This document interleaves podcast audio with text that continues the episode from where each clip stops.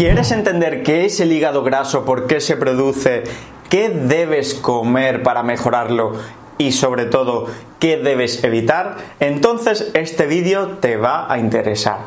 Quédate. El hígado graso es un problema de salud creciente. Cada vez hay más personas con esta patología. Básicamente es un acúmulo de grasa que no debería estar en el hígado y debido a básicamente también nuestro, nuestra dieta occidental, nuestro estilo de vida más que la dieta únicamente occidental. El hígado es un órgano grande que está en la parte derecha de nuestro abdomen, aquí, debajo del de, arco costal derecho, pues eh, aquí está el hígado, ¿vale? Aquí que no se ve, perdón, aquí, aquí está el hígado.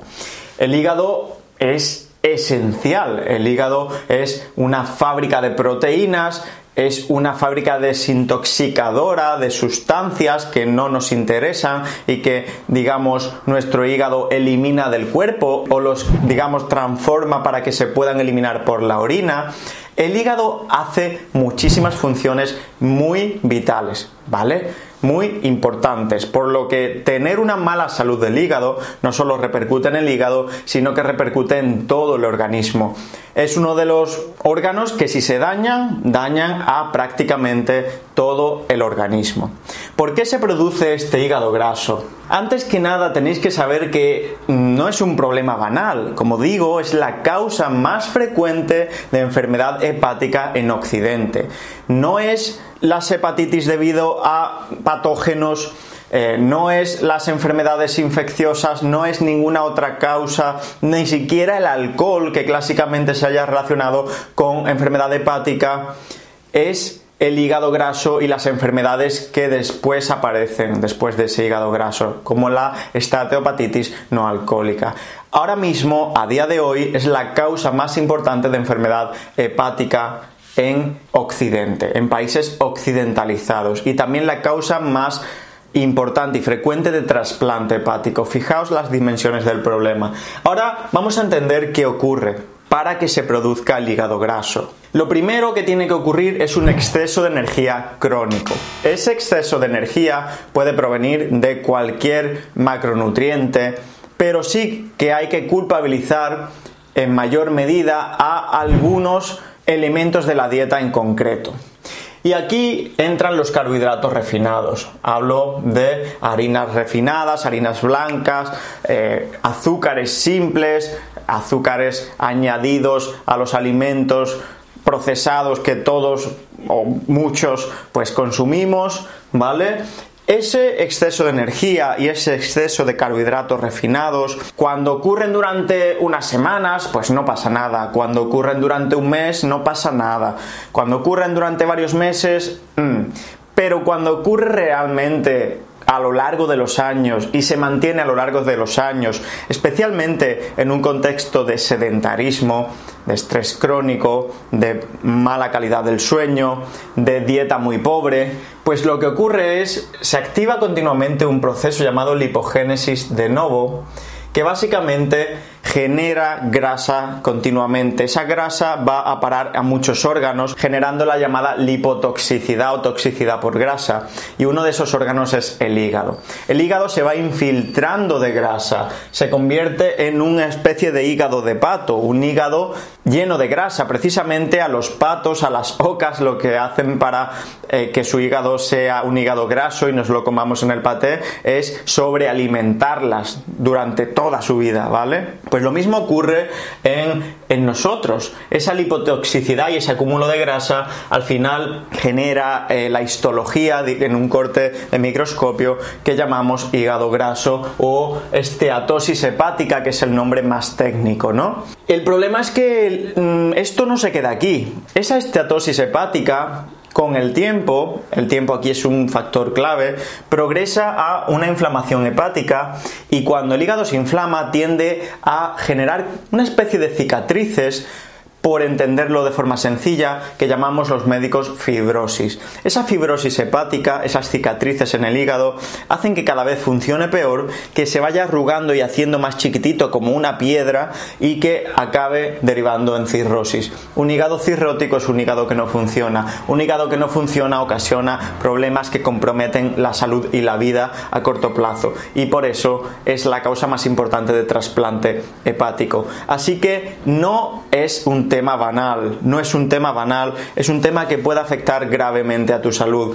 ¿Qué es lo que eh, también tenemos que tener muy claro? Pues que no hace falta llegar a ese extremo de cirrosis o trasplante hepático para que tengamos problemas, puesto que el hígado graso, la esteatohepatitis no alcohólica, ¿vale? Que es el segundo paso del hígado graso, digamos, la progresión del hígado graso, se relaciona con mayor enfermedad cardiovascular del corazón, ictus, de las arterias de las piernas. Se relaciona con mayor probabilidad de cáncer, pero no solo de hepatocarcinoma o cáncer hepático, sino de otros cánceres fuera del hígado. Y se relaciona con mayor incidencia de diabetes tipo 2, entre muchas otras patologías que no vamos a mencionar. Y ahora sí, ¿qué es lo que tengo que evitar y qué es lo que tengo que tomar para mejorar el hígado graso o para prevenirlo?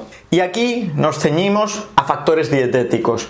Podríamos hablar de ejercicio en otro vídeo, podríamos hablar de estilo de vida en otros vídeos, de otros factores que no son dieta y ejercicio que influyen en el hígado graso. El primer factor que debes evitar es el alcohol. He dicho que la esteatopatitis no alcohólica no tiene que ver en principio con el alcohol, por eso se llama no alcohólica. Sin embargo, el alcohol es una molécula, una sustancia que daña fuertemente el hígado. Por lo tanto, deberías evitarlo es decir, no probarlo, ni gota, ¿vale? Si tienes ya esta patología, lo mejor que puedes hacer es olvidarte del alcohol, totalmente, 100%. El segundo punto son los azúcares simples, como he dicho al comienzo del vídeo, ¿vale? Si hay que culpar algún elemento de la dieta, son los azúcares simples y el exceso continuo de azúcares simples. Es verdad que la fructosa también tiene un papel muy importante en el proceso llamado lipogénesis de nuevo que hemos comentado antes. Un exceso de fructosa genera más lipogénesis de nuevo y más acúmulo de grasa en el hígado.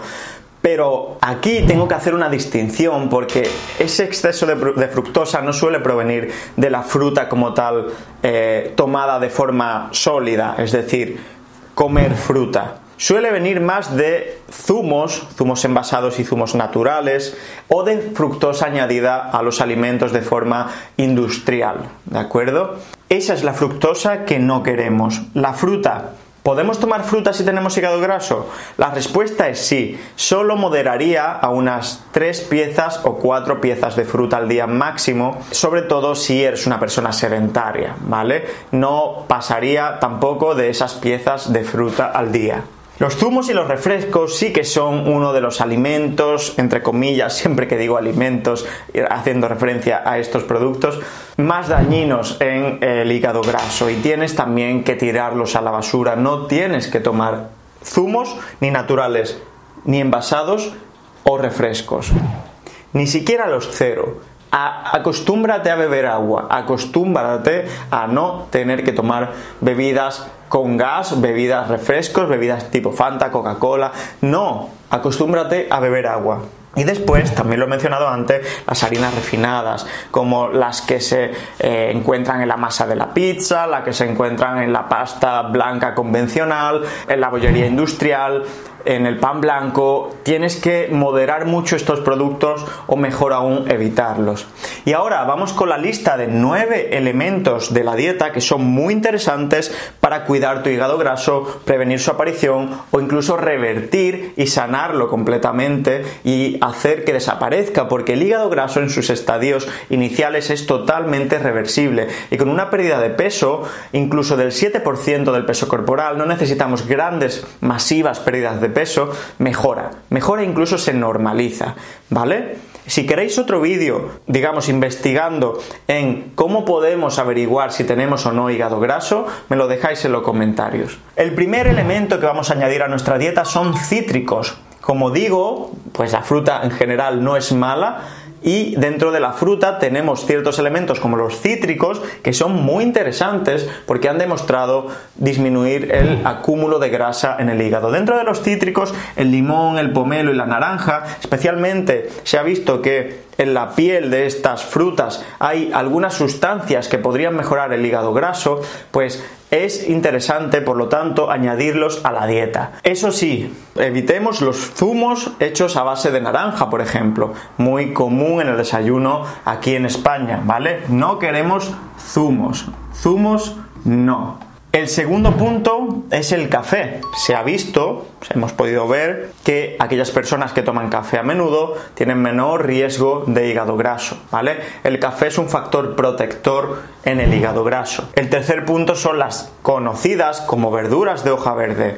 El brócoli, digamos también las pues la lechuga, el cale, las acelgas, las espinacas, las judías verdes, verduras que crecen sobre la tierra verduras de hoja verde. Por muchos motivos, por la fibra, su efecto en la microbiota, sus compuestos bioactivos, sus fitoquímicos, sus polifenoles, muchos factores. El cuarto punto es un polifenol muy muy interesante y que es digamos uno de los más novedosos en, añadirse a la terapia anti-hígado graso, es el resveratrol.